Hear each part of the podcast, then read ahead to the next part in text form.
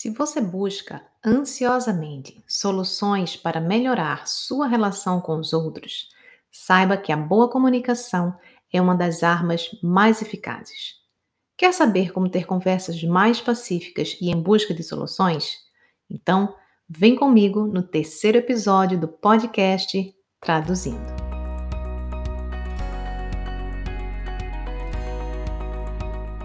Seja bem-vindo, seja bem-vinda ao terceiro episódio do podcast Traduzindo. Este é um podcast que vai te ajudar a ter mais tempo para o que realmente importa para você.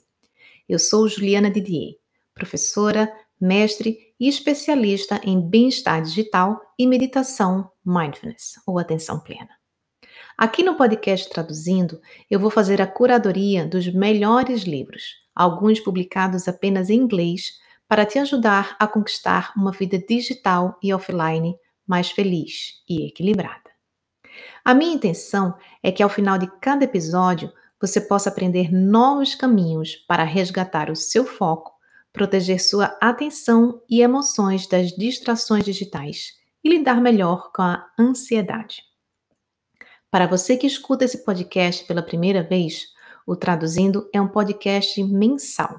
Eu leio traduzo, resumo e analiso para entregar tudo mastigadinho para você.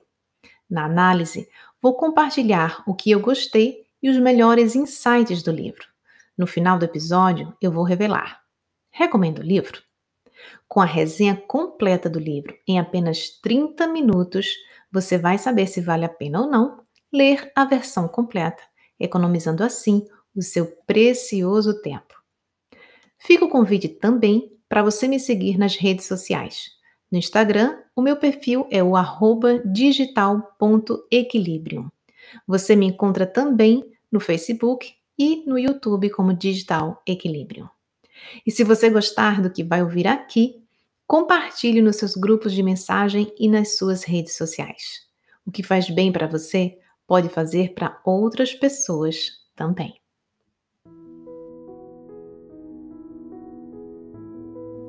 O episódio número 3 do podcast Traduzindo é baseado no livro Comunicação Não Violenta Técnicas para Aprimorar Relacionamentos Pessoais e Profissionais, de Marshall Rosenberg.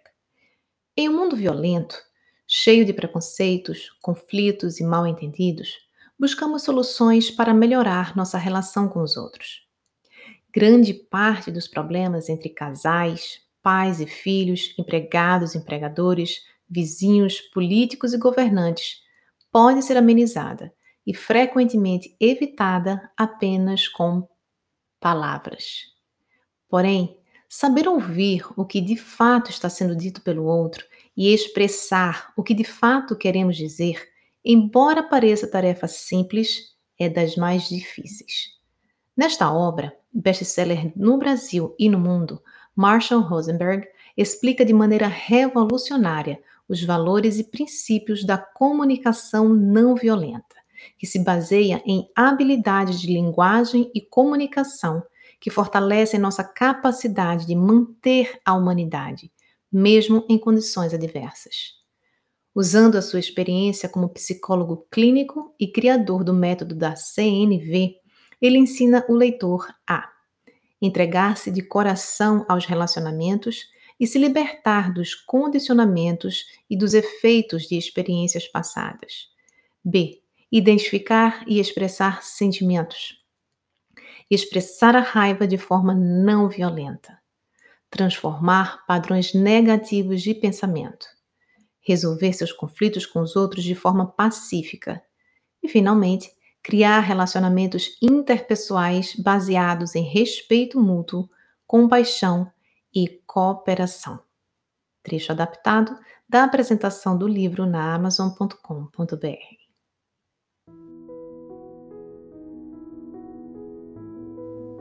Como descobri esse livro? Quem me indicou o livro CNV, Comunicação Não Violenta, foi o meu marido, há cerca de um ano atrás. O mais interessante foi a observação dele. Ju é aquele tipo de livro clássico, que a gente precisa ler e reler a cada dois anos. Nossa, eu pensei, Esse livro deve ser daqueles que mudam a nossa visão de mundo. Estava na hora de conhecer melhor sobre a tão falada comunicação não violenta e o que ela tinha de tão especial. Acho que, inclusive, foi o primeiro livro que eu li no Kindle, vencendo meu preconceito inicial contra livros que não são de papel. Agora, trago para você a minha resenha em áudio, tudo resumido, mastigado para você. Tá curioso ou curiosa? Então, vem comigo!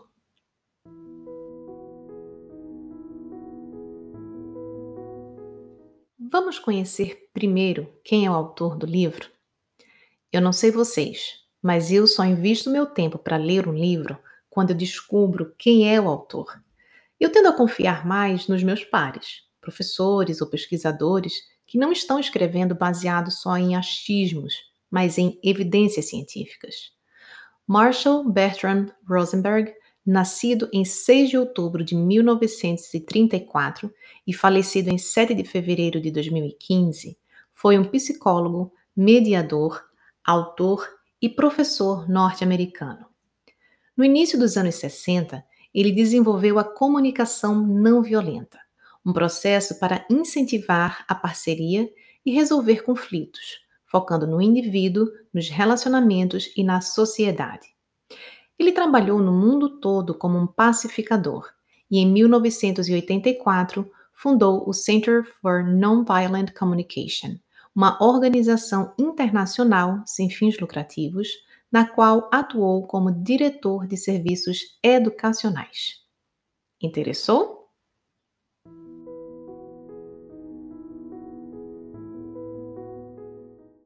O livro Comunicação Não Violenta Técnicas para Aprimorar Relacionamentos Pessoais e Profissionais é organizado em 13 capítulos. Nos capítulos 1, Do Fundo do Coração, e 2, A Comunicação que Bloqueia a Compaixão, o autor explica as raízes mais profundas da violência.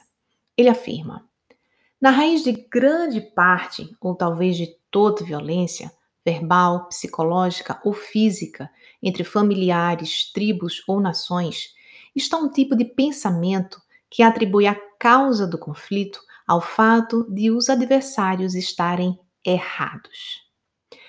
Ao mesmo tempo, o que trava a comunicação é a incapacidade das pessoas em pensar em si mesmas ou nos outros em termos de vulnerabilidade, ou seja, o que a outra pessoa pode estar sentindo, temendo, ansiando, do que ela pode estar passando.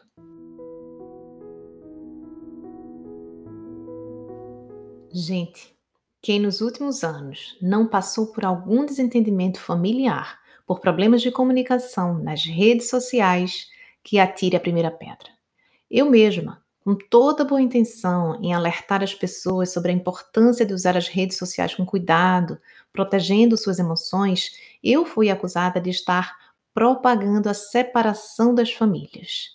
Eu fiz um vídeo alertando as pessoas sobre os impactos emocionais negativos de estar em certos grupos de WhatsApp em que as opiniões não são respeitadas e que, em alguns casos, seria melhor sair do que permanecer. Eu me referia àqueles grupos em que embates políticos e fake news ou notícias falsas são propagadas muitas vezes com as melhores intenções. Mas eu acolhi o desabafo, sem responder no mesmo tom. Tentei exercitar a empatia e pensar: o que essa pessoa está sentindo de verdade? Medo, solidão, tristeza, raiva, revolta? Se eu estivesse no lugar dela, como eu me estaria me sentindo? No seu livro, o professor Marshall descreve uma situação que até hoje eu não esqueço. Ele estava na negociação de um conflito na Palestina em que uma das pessoas da audiência gritou lá atrás: Assassino! Assassino de crianças inocentes! A acusação foi dirigida a ele, em plena negociação na frente de todos. Mas, na verdade, a raiva daquele indivíduo não era exatamente contra a pessoa do professor Marshall, mas contra o que ele representava ao ser um cidadão norte-americano. A raiva era contra as empresas norte-americanas produtoras de armamentos, e em particular de bombas espalhadas pelo solo, em que as crianças pisavam e se acidentavam, muitas vezes morriam, enquanto brincavam ou caminhavam. Mas usando as técnicas da comunicação não violenta, ele conseguiu não se deixar atingir pessoalmente pela acusação e foi investigando, pergunta após pergunta, pacientemente e sem julgamento, o que realmente estava por trás daquela raiva e qual era a necessidade não atendida.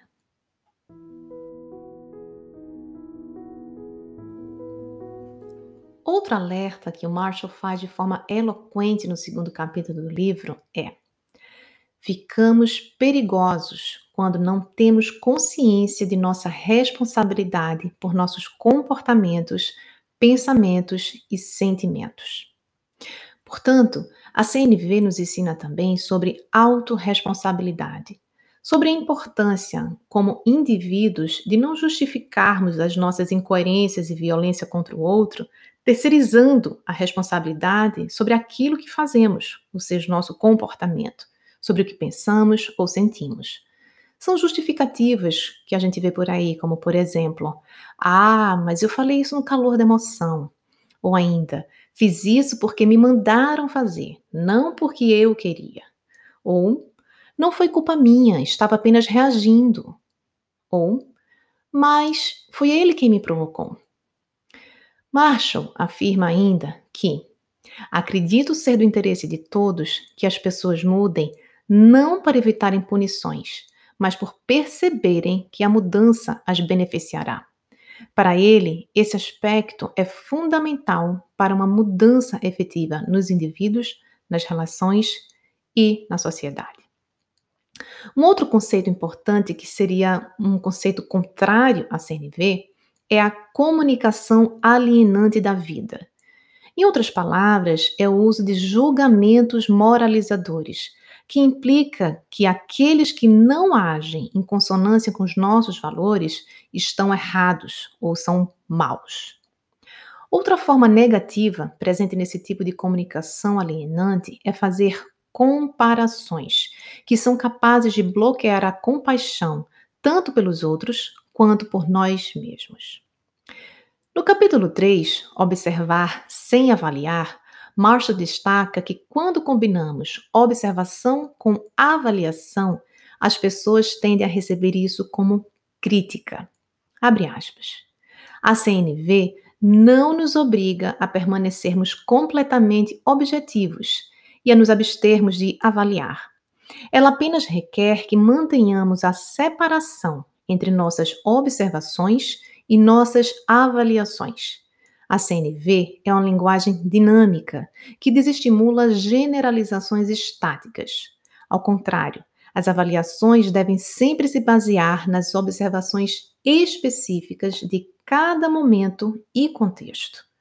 Fica comigo que você vai entender mais sobre como isso funciona.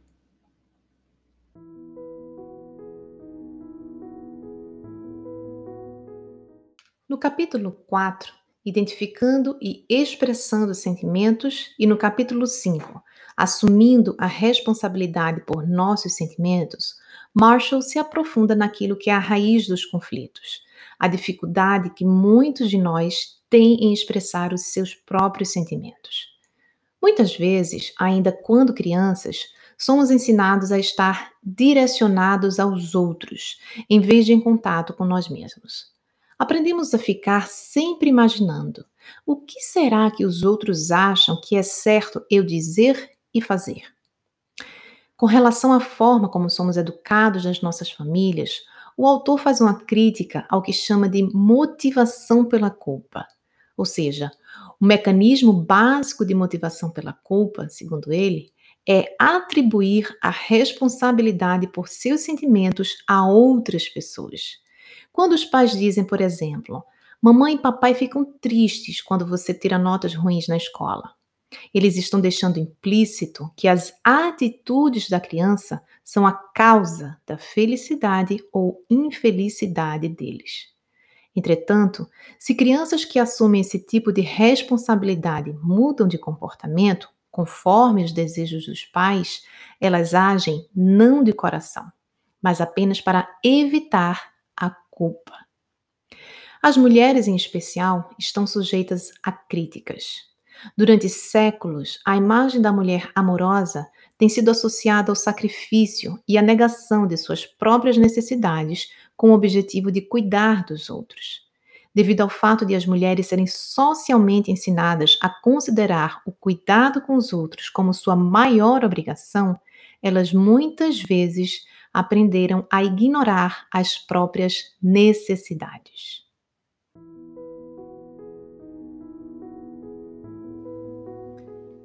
Eu, pessoalmente, me identifiquei muito com esse trecho do livro enquanto mãe e mulher. Achamos que devemos nos esforçar constantemente para manter todos felizes. Se eles, os nossos filhos, marido, não parecem felizes, sentimos-nos responsáveis e compelidos a fazer alguma coisa a respeito. Isso pode facilmente nos levar a ver as próprias pessoas que são mais próximas de nós como fardos. E isso leva a alguns estágios que nós precisamos caminhar. O primeiro estágio é a escravidão emocional. Vemos a nós mesmos como responsáveis pelos sentimentos dos outros, e isso pode ser muito prejudicial, principalmente em relacionamentos íntimos e familiares, em que aquele que se sente responsável acaba sentindo-se aprisionado e ansioso na relação. O segundo estágio, segundo Marshall, é o ranzinza. Sentimos raiva, não queremos mais ser responsáveis pelos sentimentos dos outros. Nessa fase, tomamos consciência do alto custo de assumir a responsabilidade pelos sentimentos dos outros e por tentar satisfazê-los em detrimento de nós mesmos. Tendemos a fazer comentários ranzinzas, como por exemplo: o problema é seu, não sou responsável por seus sentimentos. Terceiro estágio, a libertação emocional. Assumimos a responsabilidade por nossas intenções e ações. Nessa fase, respondemos às necessidades dos outros por compaixão, nunca por medo, culpa ou vergonha.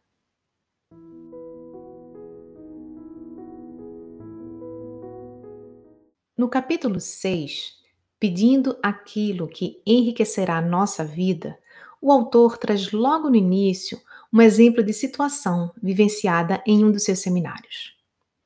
Uma mulher, frustrada porque o marido estava passando tempo demais no trabalho, descreveu como seu pedido tinha se voltado contra ela. Pedi que ele não passasse tanto tempo no trabalho. Três semanas depois, ele reagiu, anunciando que havia se inscrito num torneio de golfe. Para evitar isso, além de utilizarmos uma linguagem positiva, devemos evitar frases vagas, abstratas ou ambíguas e formular nossas solicitações na forma de ações concretas que os outros possam realizar.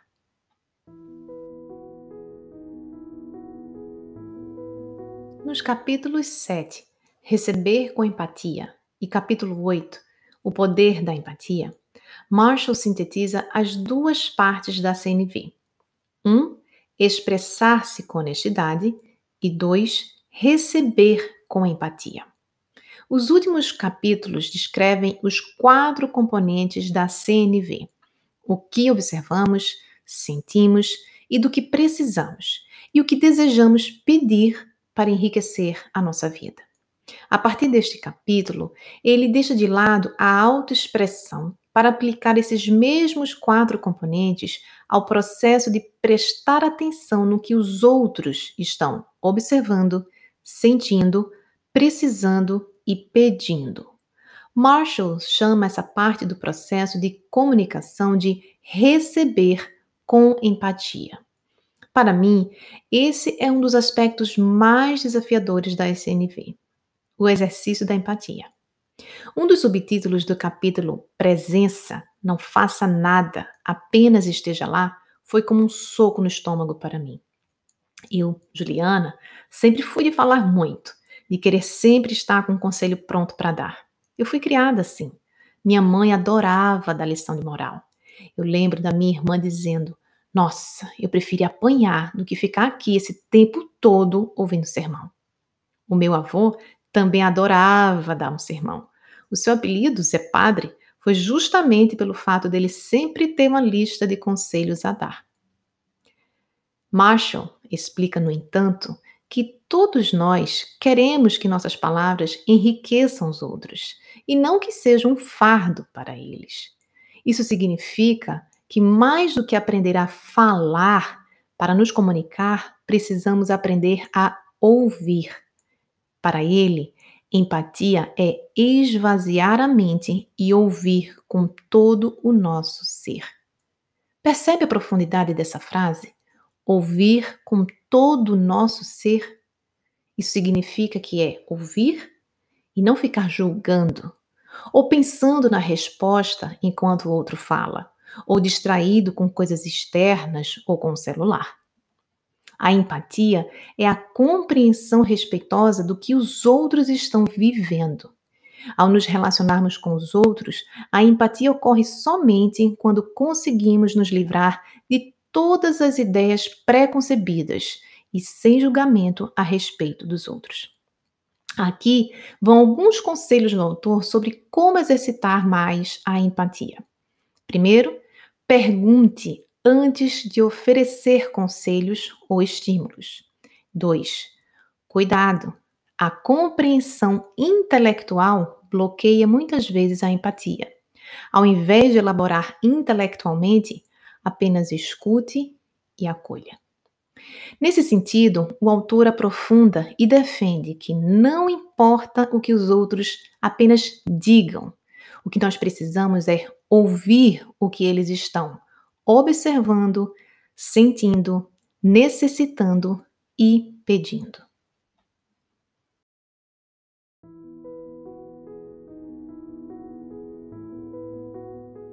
Capítulo 9 conectando-nos compassivamente com nós mesmos, o autor destaca algo que no mindfulness, atenção plena, nós chamamos de autocompaixão. Ele afirma: nós não somos feitos para sucumbir às ordens do dever e do tenho de, venham elas de fora ou de dentro de nós mesmos. E se viermos a ceder e nos submeter a essas ordens, nossas ações se originarão de uma energia destituída da alegria de viver. Já no capítulo 10, expressando a raiva plenamente, Marshall afirma que temos quatro opções quando escutamos uma mensagem difícil. 1. Um, culpar a nós mesmos. 2. Culpar os outros. 3. Perceber nossos próprios sentimentos e necessidades.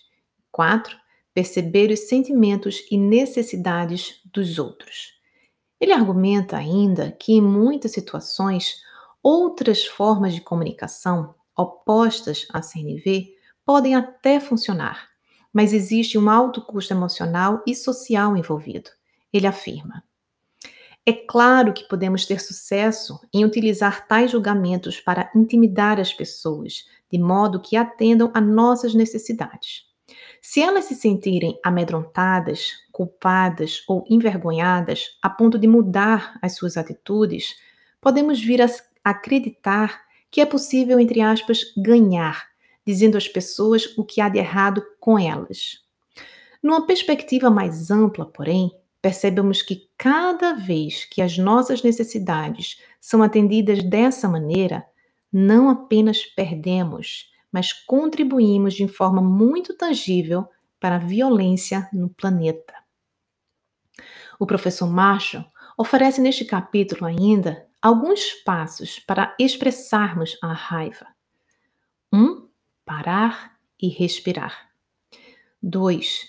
Identificar nossos pensamentos que estão julgando as pessoas. 3. Conectar-nos às nossas necessidades. 4 expressar nossos sentimentos e necessidades não atendidas. No capítulo 11, o capítulo seguinte, o uso da força para nos proteger, o autor descreve situações típicas em que usamos a força, seja da palavra, numa punição ou na forma de castigos, como uma forma de nos proteger, e explica também como sair desse ciclo. No capítulo seguinte, o 12, libertando-nos e aconselhando os outros, Ele defende que é preciso nos libertarmos, primeiramente, de nossos julgamentos e crenças, para que, ao sermos verdadeiramente livres, estejamos abertos para aconselhar os outros. No capítulo 13, expressando a apreciação na comunicação não violenta, o autor toca fundo na questão de que alguns cumprimentos e elogios muitas vezes são julgamentos dos outros, ainda que positivos. Ele defende. Expresse a apreciação como uma forma de celebrar e não de manipular.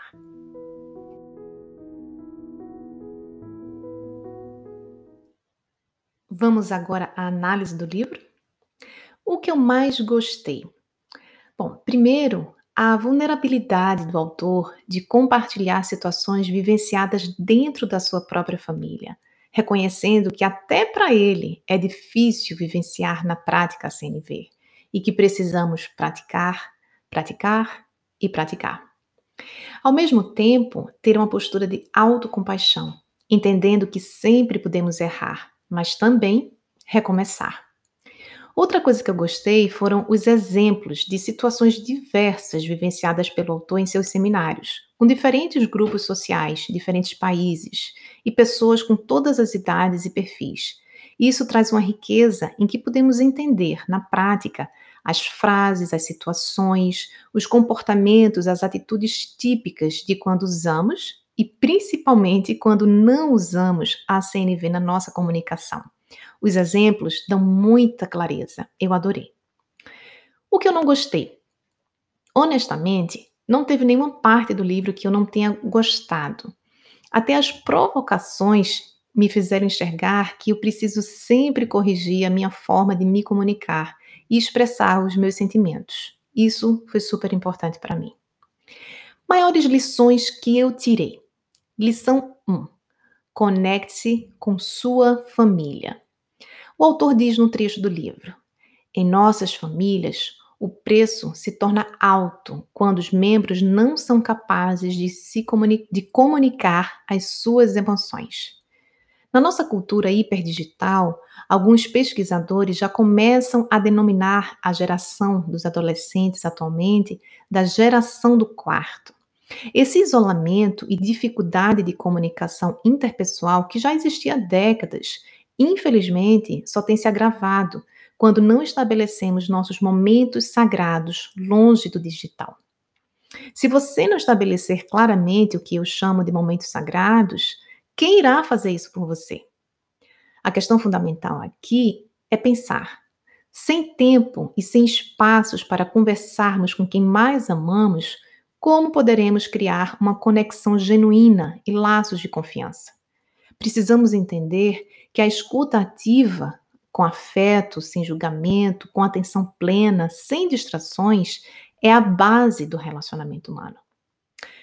A lição número dois que eu tirei é optar por não se ofender é uma escolha.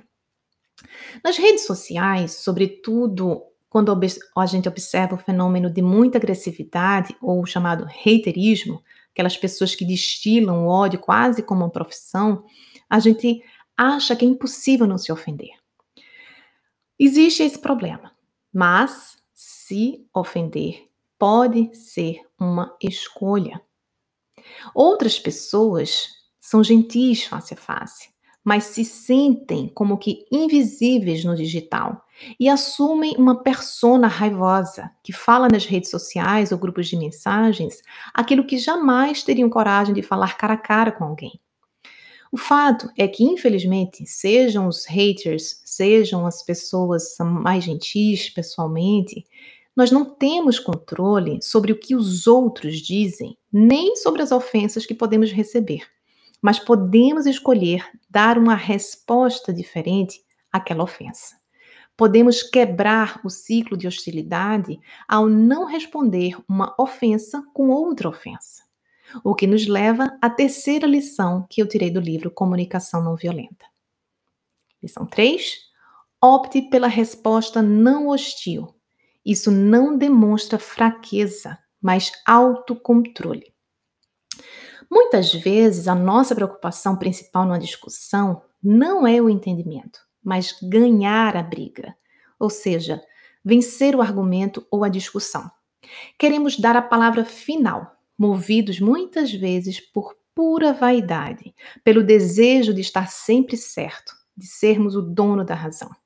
E aí vamos alimentando o embate, seja nas redes sociais, seja na família, seja no trabalho.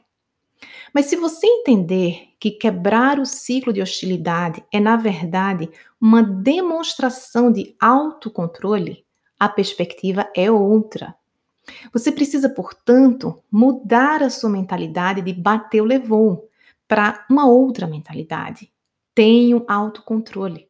Eu sou forte o suficiente para não colocar mais fogo nessa fogueira. Assim, antes de responder no calor da emoção a uma ofensa, pare, respire e pense. Eu não vou responder com hostilidade. Eu sou forte. Eu consigo. Lembre-se, você nunca pode apagar um fogo com mais gasolina. E é isso que a raiva faz na discussão. Só alimenta o discurso de ódio. Faça a sua parte e busque a conciliação, exercitando a empatia e utilizando as ferramentas da CNV.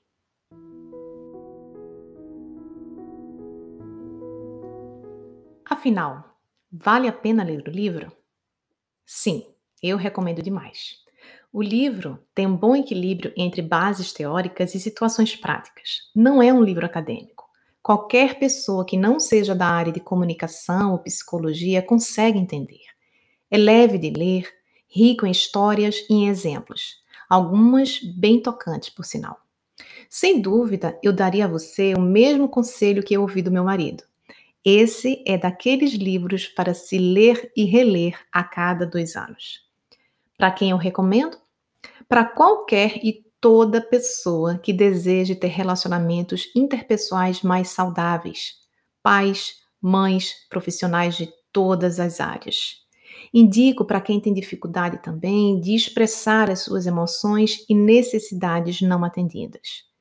Indico em particular para aquelas pessoas que, seja por motivos pessoais ou profissionais, precisam diariamente lidar com a conciliação de conflitos. Obrigada por estar aqui comigo no terceiro episódio do podcast Traduzindo. Me acompanhe nas redes sociais e participe da próxima escolha do livro no Instagram, digital.equilíbrio. Foi um prazer estar aqui com você. E se você gostou do que ouviu, compartilhe.